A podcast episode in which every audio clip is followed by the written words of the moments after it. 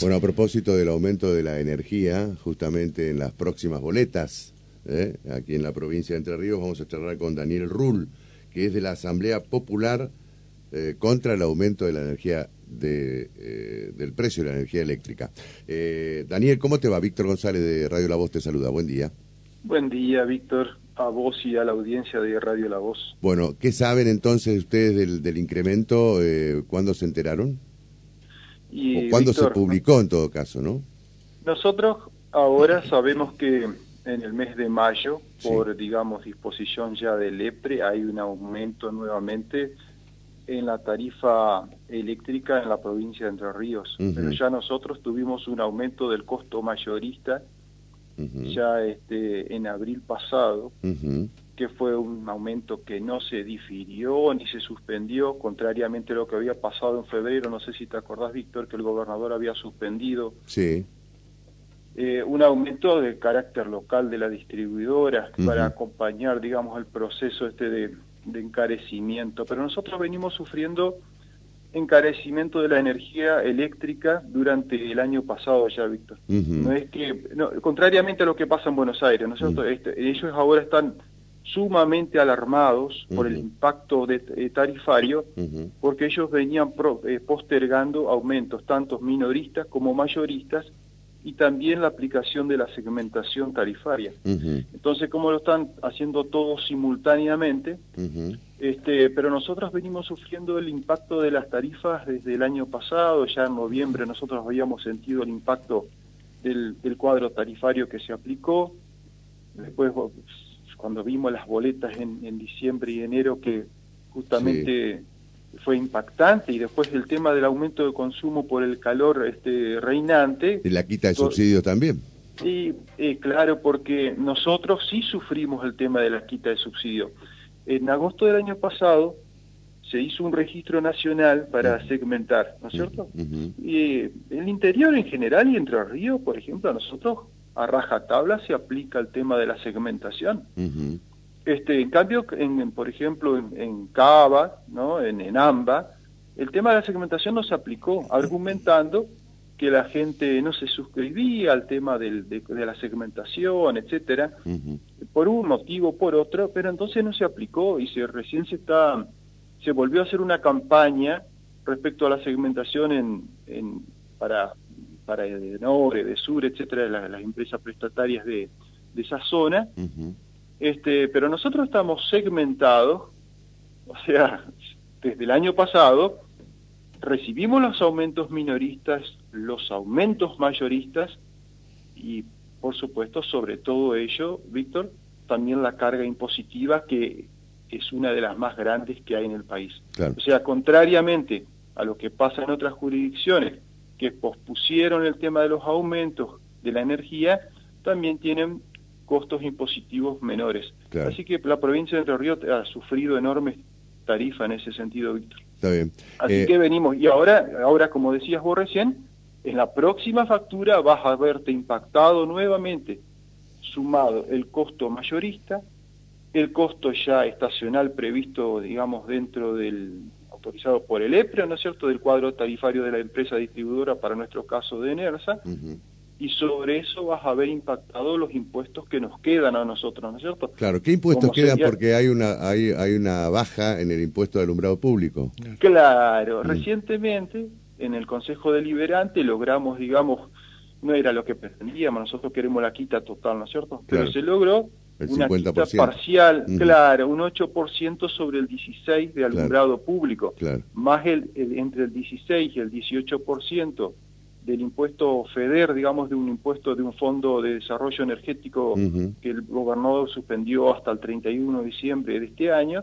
entonces por ahí se notó en la tarifa eléctrica al menos cierta disminución. Así que ahora, desde el primero de, digamos, de mayo, eh, la municipalidad también va a este, eh, dejar de percibir ese 8% sobre alumbrado público, eh, lo que se notará.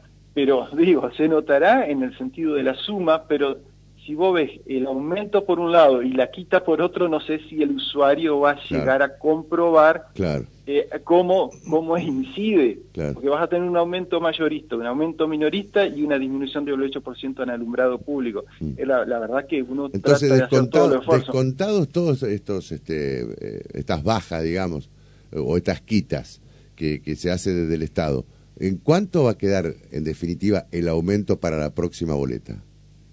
Más o menos. Y, eh, sacando el, digamos, el 8% más un 13, eh, sería un 21% menos, digamos, en la, en la próxima tarifa de impuestos. Sí. De impuestos. Lo que no lo que no se va a quitar es el aumento minorista y el aumento mayorista. O sea, eso está previsto y no hay nada que disponga que se vaya a quitar eso, este Víctor. Lamentablemente, o sea, nosotros tenemos, vamos a tener una, tarifa que se va a encarecer en, los kilovatios. nosotros tenemos segmentados, ¿no es cierto? Por cada 200 kilovatios que vos vas a estar pagando, este, y bueno, vas a ir... Sí, la recomendación va a ser este, no, eh, tratar de consumir de manera responsable la energía, ¿no? Eh, por supuesto, o sea, siempre la indicación es siempre, así la energía eh, cueste dos pesos, la energía es un bien que hay que cuidar, hay que proteger, ¿no es cierto? No es la idea, digamos, de bajar los costos para eh, desaforarse, digamos, en el consumo. Al contrario, el que la paga sabe muy bien lo que significa el cuidado, ¿no es cierto? Así vos la pagues barata o la pagues cara, siempre estás en el proceso de cuidar, porque es un bien, digamos, un bien que debe ser Cuidado porque para, para producirlo, nosotros debemos pensar, por ejemplo, para nosotros tenemos una represa hidroeléctrica, la que eh, para nosotros evidentemente no nos, no nos reditúa en los términos que pretendemos porque definitivamente la energía para nosotros es más cara en Entre Ríos que, que por ejemplo en Buenos Aires, ¿no es cierto? Claro. Pero para producir energía, está la producción en este caso de una, de una represa hidroeléctrica pero se produce también energía a base de combustibles fósiles, ¿no es cierto? Que es carísimo, que es contaminante en ese sentido, ¿no es cierto? Después hay otros tipos de, de, producción de energía que es, más amigable con la, con la naturaleza, etcétera. Pero uno siempre procura, tanto por el costo del bien como por, también por el impacto que genera la producción de ese bien, consumir racionalmente. Una de las líneas que nosotros... Asamblea Popular de Paraná tiramos, por supuesto, al iniciar, es el uso racional de la energía, partiendo, por supuesto, de los organismos públicos, que por ahí son los que consumen en enorme cantidad, y también el, usuario domiciliario, que debe cuidarse en el consumo de la energía eléctrica. Una idea que se me ocurre, este em, Daniel, es que... Eh, tal vez ustedes, como están con, con, esta temática, la vienen siguiendo eh, paso a paso, eh, sería bueno eh, dar este, algunas eh, ideas, este, mm, recomendaciones para un uso racional de la energía. Sí, mm. sí, Víctor. Sí, totalmente. Mm. Más allá de que... Acá, la clave es no pasarse los 400 kilovatios, ¿no? claro, cuanto menos, claro, porque cada 200 kilowatts, este, Víctor, es un costo distinto. Claro, por eso. Entonces, este a medida que vas escalando los 200 kilowatts, pasás mm. a los 400, pasaste los 600 y ahí vas teniendo una, un aumento este, paulatino de la tarifa. Y también está el tema de la segmentación, ¿no es cierto? Porque vos tenés tres, eh, tres segmentos, vamos mm. a decir, eh, que también está, incide sobre el costo de la energía. Entonces los, el segmento, por ejemplo, de mayor costo que no entra dentro de, que no entra digamos en el tema de subsidio está pagando una energía por supuesto mucho más cara que los sectores medios o, los sectores de menores eh, ingresos digamos no es cierto o sea que está en ese sentido impacta la segmentación también. Bueno ese es esa, es la cuestión la propia empresa de este, distribuidoras hacen campañas, digamos, de uso racional de energía. Efectivamente. y claro, y nosotros no está de más, no está de más la reiteración, sí, Totalmente, totalmente. Víctor, y señalar esto.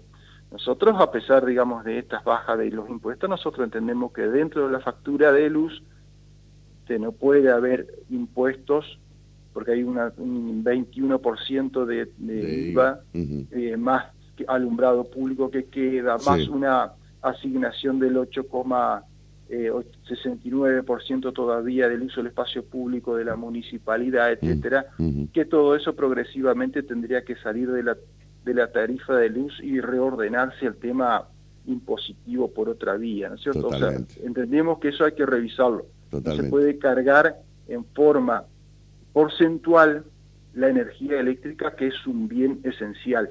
Bien esencial para cuidar, pero también para no hacerlo tributar de una manera tan enorme, grande, ¿no es cierto?, como se tributa en la provincia de Entre Ríos. Estamos charlando con Daniel Rull, que es de la Asamblea Popular contra el aumento de la energía eléctrica. Javier Aragón va a hacer una consulta, Daniel. Hola, Daniel, un gusto, buen día. ¿Cómo, buen día, Javier, ¿cómo le va a usted? Pero bien, pero yo no sé, yo le voy a pedir que tal vez ustedes tienen la suerte hablé con las autoridades del EPRE, la Secretaría de Energía, con la gente del gobierno. Primero, el aumento lo, lo, dispuso la Nación, eh, para ser este, justo. Para el, sí, para el costo mayorista, sí, Javier. Exactamente, exactamente. Este tarifazo, vamos a decirlo así, porque esto es un tarifazo. Me, me leí toda la resolución eh, del gobierno provincial donde autoriza justamente eso. Y eh, es tan larga, está bien, llena de, conceptos, de, informaciones, por qué se llega a esto, la resolución 62-2023, que es de, del martes.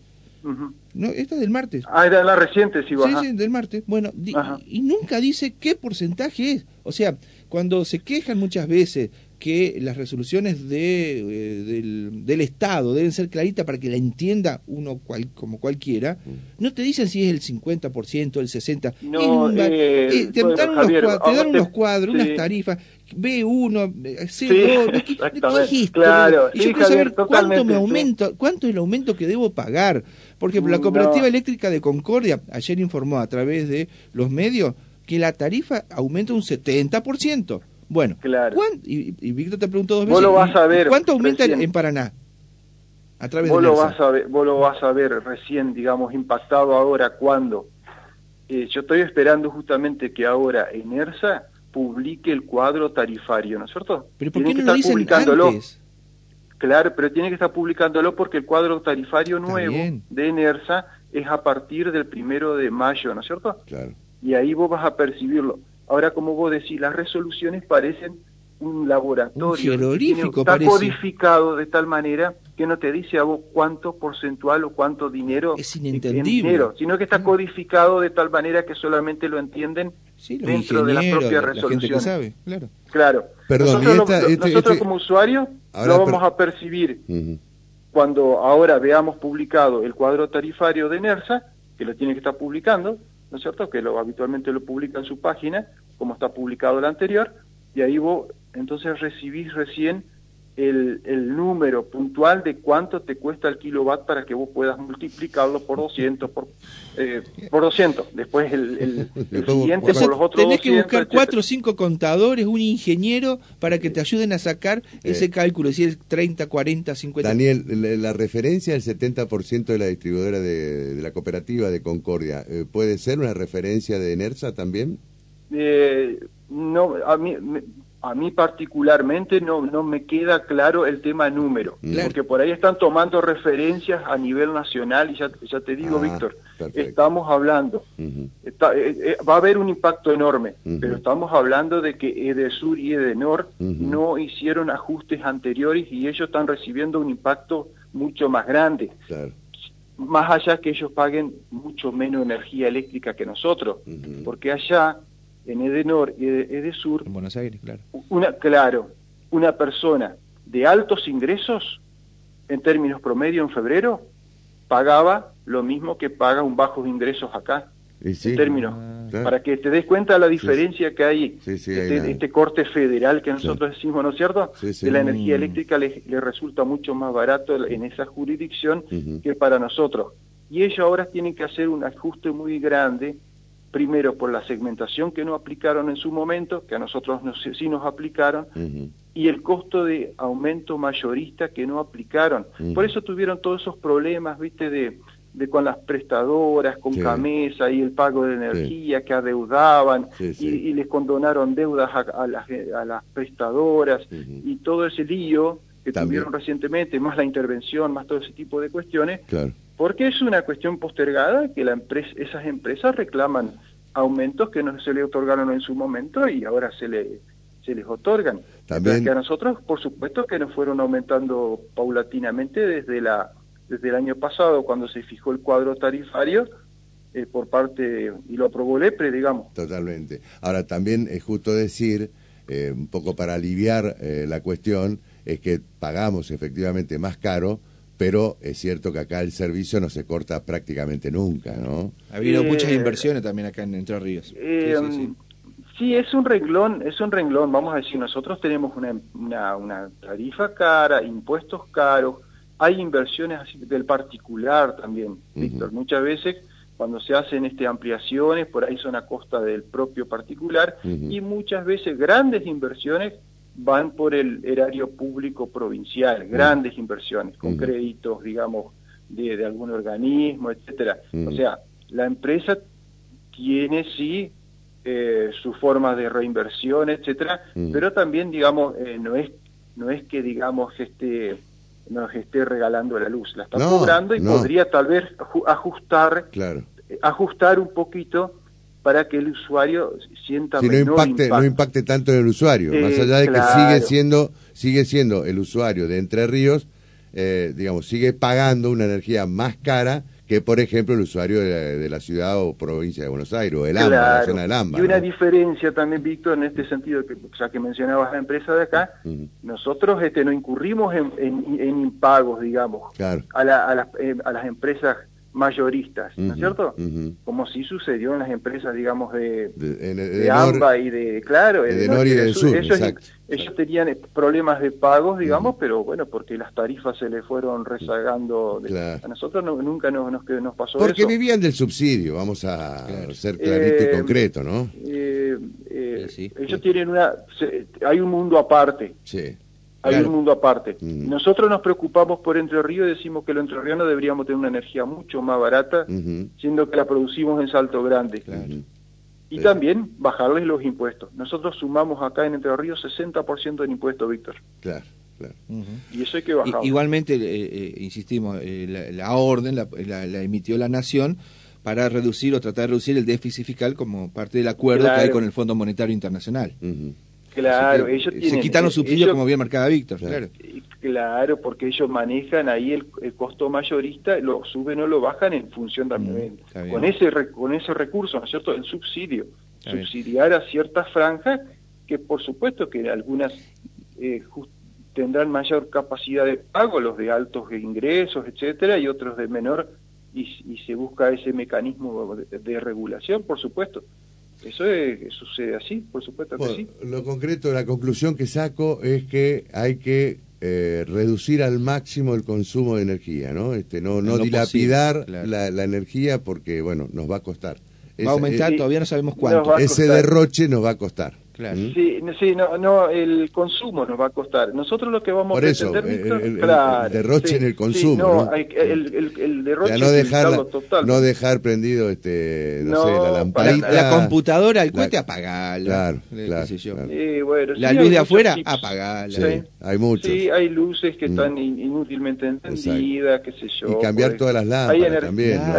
hay artefactos que están enchufados y no están haciendo uso de del artefacto está enchufado y está haciendo una como decir, una, una energía que está en reposo. Se usa el ¿no? Como el cargador del celular enchufado y no está usando, no estás cargando el celular, desenchufalo. claro, hay que desenchufar. Eh, el televisor está apagado, pero en realidad tiene una pequeña lucecita que está encendida. Eso consume, Eso consume. Sí, claro. Si, si, vamos al detalle, ¿no es cierto? Todo consume energía. Totalmente. Este, eh, nosotros en la Asamblea Popular vamos, digamos, para la reducción de, la, de, estos costos, bajándole los impuestos, pidiendo las regalías de Salto Grande, etcétera, todo lo que venga, ¿no es cierto? Pero no es para justamente para para derrochar, sino que para que seamos una provincia que factible de inversiones este, productivas, que, que tengamos posibilidades de pagar la luz, ¿no es cierto? Que podamos pagar la luz. Estaría bueno también que esto están recomendando Víctor y vos, Daniel, lo tomen, por ejemplo, en los organismos públicos. Yo a veces eh, voy al diario 1 de la tarde, paso a las 3 por el PAMI. eh, las luces prendidas a la tarde, ya no trabajan. en la, me acuerdo en verano, los aires acondicionados prendidos a la madrugada. Eh, digo PAMI porque los veía y lo escuchaba. Sé también otras reparticiones públicas que por ahí hay poco cuidado. Habría que empezar a predicar también por casa. Sí, nosotros, el, el primer comunicado que lanzamos tenía ese componente. Reducción de la energía, tanto de los organismos públicos como el residencial que apuntemos a, ese tema, ¿no es cierto? Y bueno, después también, por supuesto, cuidar el alumbrado público, que funcionen las células fotoeléctricas para que ese alumbrado público durante el día se apague, etcétera, ¿no es cierto? este, todo eso tiene que funcionar para este, optimizar el recurso energético, eso desde ya, por supuesto. Daniel, te agradecemos muchísimo. ¿eh? No, a ustedes por el diálogo, no, al contrario. Hasta cualquier momento, gracias. Gracias a ustedes. Daniel Rull, de, la Asamblea Popular